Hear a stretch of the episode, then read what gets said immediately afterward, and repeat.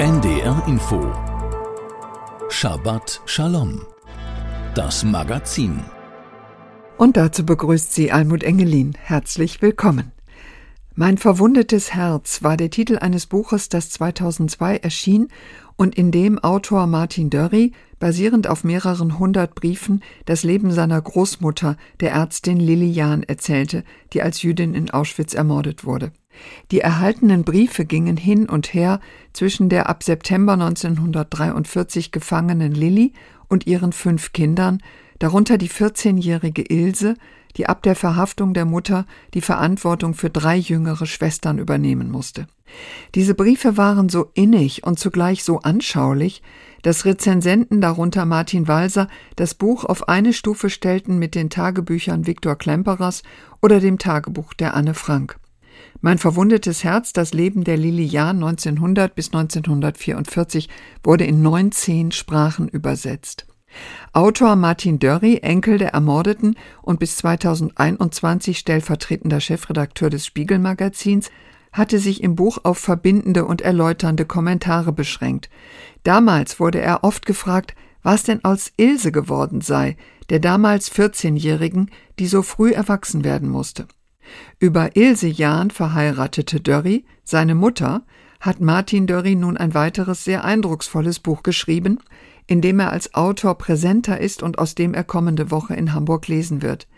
Martin Dörri, Ihr Buch Lillys Tochter ist ja unter anderem deswegen so wichtig, weil es die Geschichte weitererzählt bis zum Tod ihrer Mutter Ende 2015. Wie schwer war es denn für Sie, so tief einzutauchen in die leidvolle Geschichte Ihrer Mutter? Es war natürlich deswegen schwer, weil es eine ganz persönliche Auseinandersetzung war, die äh, mich tagtäglich über mehrere Jahre dann begleitet hat. Also eine Rückschau auf das Leben mit meiner Mutter und das Leben meiner Mutter auch ohne mich, also bevor ich geboren wurde. Und dieses äh, ständige Auseinandersetzen mit diesem Stoff hat mich schon auch äh, gefordert. Und hat es Ihnen auch irgendwas gebracht?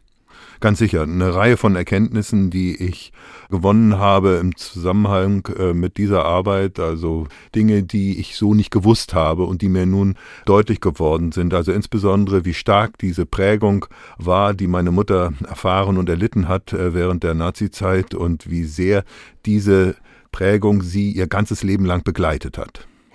Sie hatten ja zum Teil neues Material, viel neues Material zur Verfügung, las ich.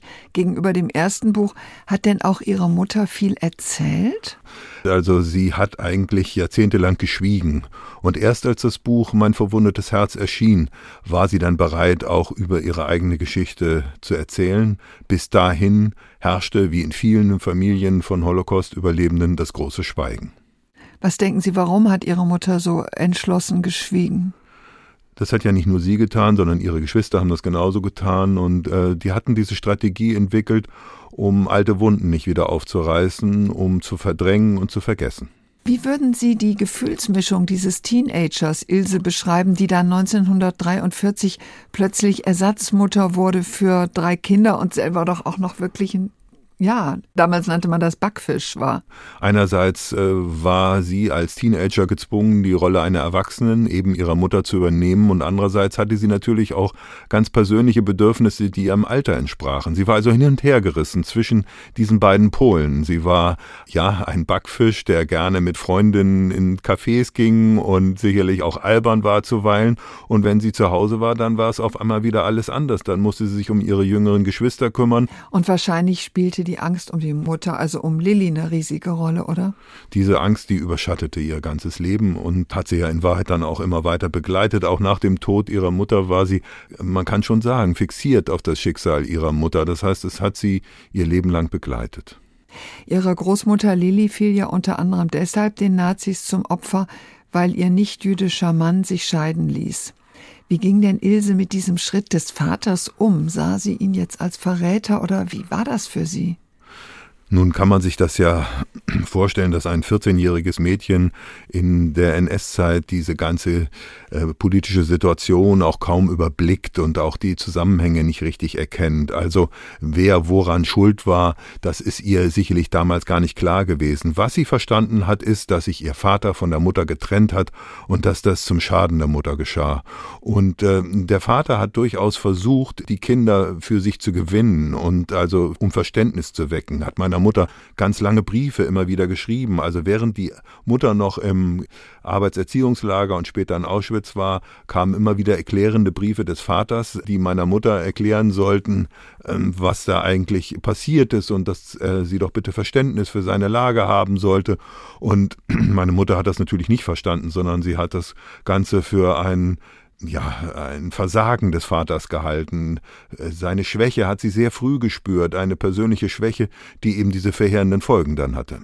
Also ich verstehe Sie richtig, dass Ihr Vater gar nicht mehr bei den Kindern lebte, dass die Ilse dann eigentlich, der ältere Bruder war auch irgendwo anders und die Ilse versorgte die drei jüngeren Geschwister und war ohne Mutter und ohne Vater. Genau so war es. Der Vater war zur Wehrmacht eingezogen als Arzt. Das heißt, Ilse, meine Mutter, musste sich um diese drei jüngeren Schwestern kümmern und hat äh, den ganzen Alltag organisiert. Also sie hat den ganzen Laden geschmissen, kann man sagen. Wie alt war denn die jüngste Schwester zu der Zeit? Dorle, also Dorothea, war drei Jahre alt. Und diese Dorle war in diesen Jahren praktisch das Kind meiner Mutter. Also sie hat sich um Dorle gekümmert, äh, bis die ganzen Mädchen dann 1948 nach England emigriert sind, äh, wie eine eigene Tochter. Wie gefährdet waren denn Ilse und ihre Geschwister als sogenannte Mischlinge selbst? Äh, man hat meiner Mutter noch kurz vor Kriegsende äh, von den Behörden mitteilen lassen, dass sie die Nächsten seien, die deportiert werden würden. Also die vier Mädchen waren schon darauf eingestellt, dass sie auch verschleppt werden würden, aber dann kam es eben glücklicherweise nicht mehr dazu. Ihr Buch erzählt ja, der Untertitel sagt es, eine Familiengeschichte. Was ist Ihre Erinnerung? Wie sehr prägte Ilses Geschichte die Familie, in der Sie aufwuchsen? Ja, auch eine Familie mit nicht-jüdischem Vater. Ja, sie hat äh, offensichtlich ihre ganze Energie, wenn man das so sagen kann, in der Zeit äh, während des Krieges verbraucht als äh, Mutter eben ihrer jüngeren Geschwister. Als wir dann zur Welt kamen, ich bin der älteste von drei Geschwistern, war offenbar die Fähigkeit, sich mit unruhigen Kindern, so wie sie nun einmal sind als Kleinkinder, zu arrangieren, nicht mehr gegeben. Meine Mutter hat große Schwierigkeiten gehabt mit uns Kindern, äh, wenn wir uns so viel hielten, wie Kinder sich normalerweise verhalten. Und äh, sie hat immer wieder äh, ja versucht äh, zu entkommen geradezu. Sie ist auf Reisen gegangen. Sie hat uns zu meinen Großeltern väterlicherseits gebracht, um diesem Druck nicht weiter ausgesetzt zu sein. Sie ist mit dem Stress, den junge Mütter nun mal haben, äh, nicht zurechtgekommen. Ihre Mutter sah sich nach dem Krieg jahrzehntelang geradezu umzingelt von Nazis. Der Schwiegervater war ein richtiger Judenhasser und gegen die Ehe.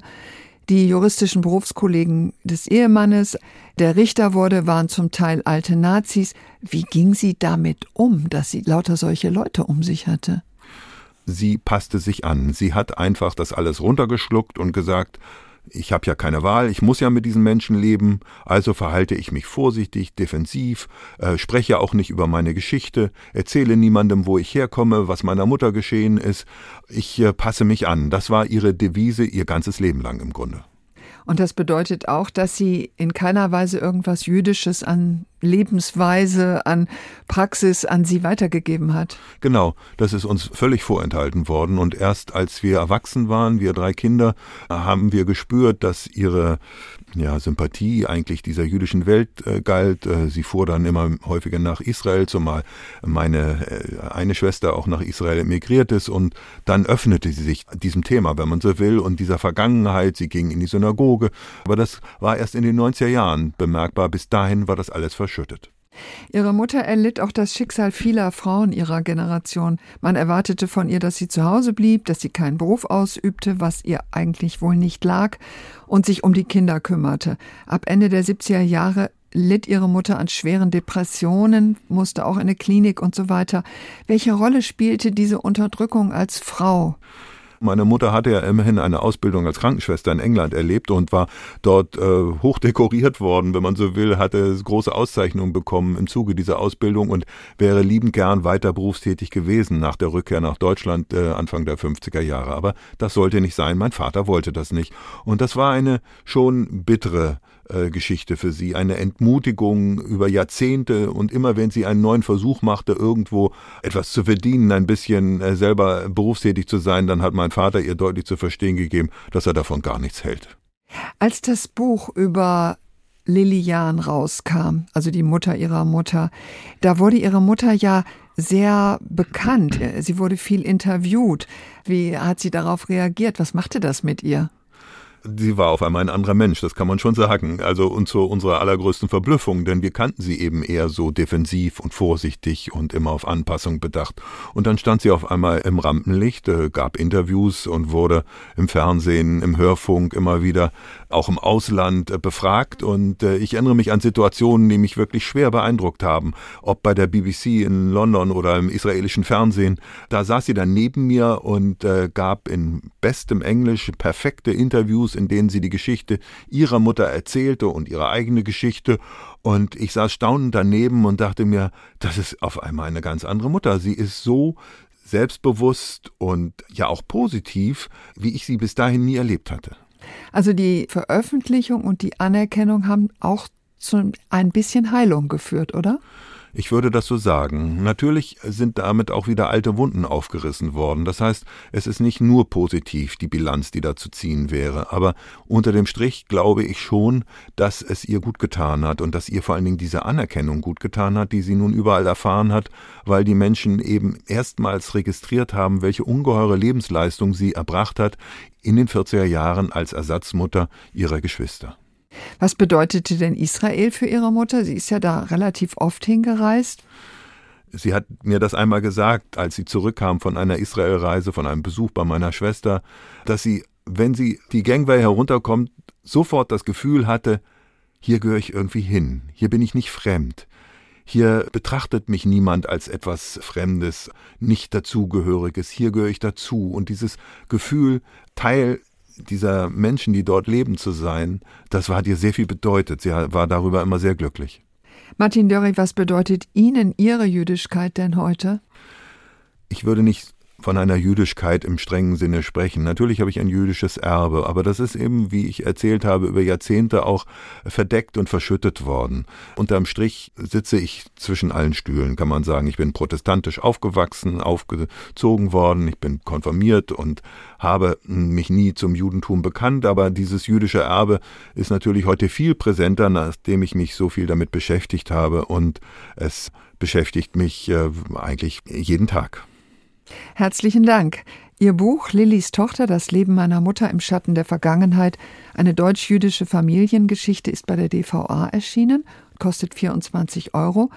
Sie lesen daraus am Donnerstag, den 18. Januar im Jüdischen Salon um 19.30 Uhr, diesmal im Tonali-Saal in Hamburg.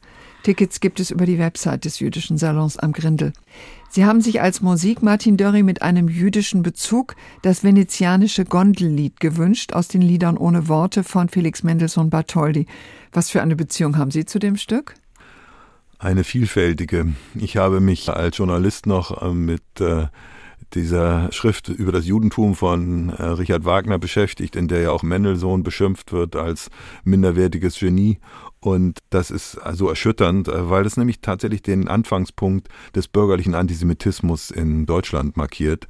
Um 1850 entstanden ist schon der ganze Katalog von Schrecklichkeiten zu besichtigen, der uns bis heute begleitet, äh, wenn es um den Antisemitismus geht. Und Mendelssohn war eben eines der ersten Opfer von Wagner. Und zugleich, ich spiele selber Klavier, liebe ich diese Musik sehr. Und Sie spielen das Stück selber auch zu Hause? Wir hören es jetzt interpretiert von Igor Levit.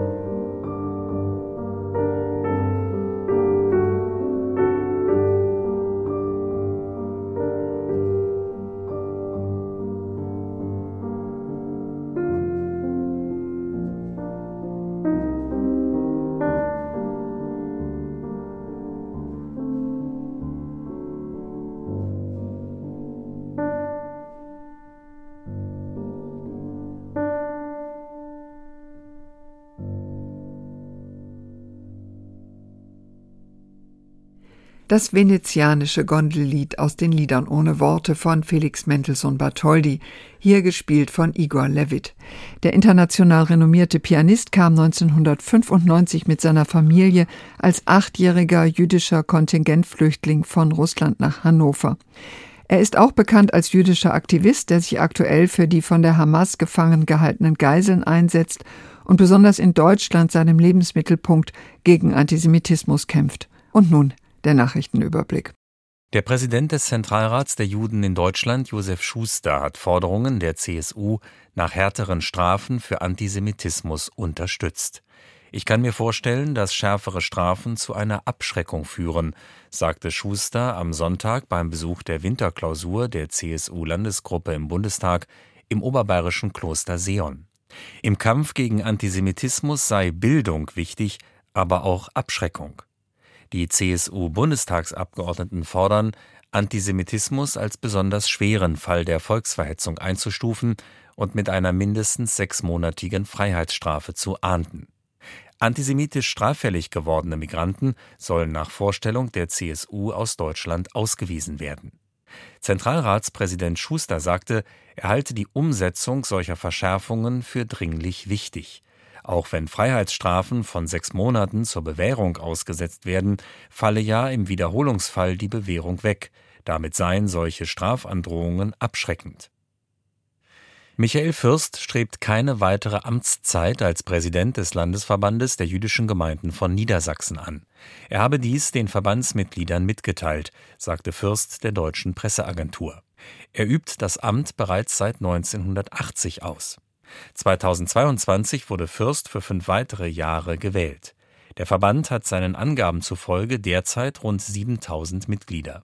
Fürst sagte, es gebe heute wenig Leute, die sich mit Verbandspolitik beschäftigen wollen. Er habe in den vergangenen Jahren so viele Spuren hinterlassen, dass es viele gebe, die davor Angst haben, sagte der 76-Jährige mit Blick auf seine Nachfolge. Dies sei aber falsch, er habe auch bei Null angefangen. Trotz interner Kritik an den Umständen der Wahl hat sich die neue Repräsentantenversammlung der jüdischen Gemeinde zu Berlin wie geplant konstituiert. Die Gemeindevertreter bestätigten auch den Vorstand um den Vorsitzenden Gideon Joffe. Während der Sitzung hielten einige Gemeindemitglieder Schilder hoch mit Aufschriften wie Diese Wahl ist illegal. Es gab einzelne Buchrufe, doch verlief die Sitzung insgesamt ruhig. Das Oppositionsbündnis Tikkun zweifelt die Rechtmäßigkeit der Repräsentantenwahl im September an. Das Bündnis verwies auf mehrere rechtskräftige Durchführungsverbote des unabhängigen und übergeordneten Gerichts beim Zentralrat der Juden in Deutschland. Der Gemeindevorsitzende Gideon Joffe wies die Kritik und die Rechtsbedenken zurück. Er erkennt das Urteil des Gerichts beim Zentralrat der Juden nicht als ausschlaggebende Instanz an. Zuständig sei nur das eigene Schiedsgericht der Gemeinde, sagte Joffe. Unter dem Motto Run for Their Lives, Laufe für ihr Leben, werden am kommenden Sonntag Hamburgerinnen und Hamburger in einem Walk entlang der Alster an die über 130 israelischen Geiseln erinnern, die sich dann seit genau 100 Tagen in der Gewalt der Terrororganisation Hamas befinden. Walks oder Gänge dieser Art fänden seit Ende November jede Woche in der Hansestadt und anderen deutschen und europäischen Städten statt, erklärte die Organisatorin Noah Hirsch. Bisher hätten sich insgesamt mehrere hundert Menschen an der Aktion in Hamburg beteiligt. Der Beginn am Sonntag ist um 10.45 Uhr an der Krugkoppel. Soweit die Meldungen. Und das war unsere Sendung Shabbat Shalom mit Almut Engelin am Mikrofon. Hören Sie nun die Auslegung des Wochenabschnitts der Torah, der fünf Bücher Mose, von Rabbiner Julien Chaim Soussan aus Frankfurt am Main. Ein Grundprinzip auch der jüdischen Religion ist die Willensfreiheit. Der Mensch hat die Wahl, auch das Falsche zu tun. So befindet sich die Menschheit von Anfang an im Kampf um die richtige Entscheidung.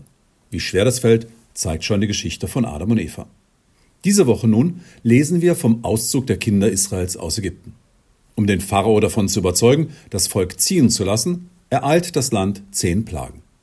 Um diese Plagen zu beenden, verspricht der Herrscher Ägyptens, die Juden ziehen zu lassen. Doch dann verhärtet sich sein Herz und er hält sich nicht an das eigene Versprechen. Das Bemerkenswerte hierbei ist, dass Pharao sich bei den ersten Plagen selbst das Herz verhärtet. Dann aber übernimmt dies Gott selbst. Die Rabbiner sind erstaunt. Wie kann es sein, dass Gott einem Menschen seinen freien Willen raubt und ihn für die dann unfreiwillig ausgeführten Handlungen auch noch bestraft? Die Weisen haben auf unterschiedliche Art versucht, diesen Widerspruch aufzulösen. So erklärt Maimonides beispielsweise, dass es sich bei den letzten fünf Plagen um die Strafe für die Verweigerung Pharaos bei den ersten fünf handelt. Ein anderer Ansatz, der mir persönlich besonders gut gefällt, erklärt, dass die Verhärtung von Pharaos Herz durch Gott gerade die Wiederherstellung seiner Willensfreiheit bedeutete. Denn jeder normale Mensch hätte spätestens nach der fünften Plage das Volk ziehen lassen, gegen seinen eigenen Willen, einfach aus Angst vor weiteren Strafen. Gott habe also Pharao diese Angst vor den Strafen genommen und ihm damit auch bei den letzten Plagen ermöglicht, sich frei zu entscheiden. Eine dritte Meinung macht deutlich, dass die Torah so viel mehr ist als ein theoretisches philosophisches System. In solchen Systemen kann auf grundlegende Fragen nur mit Ja oder Nein geantwortet werden.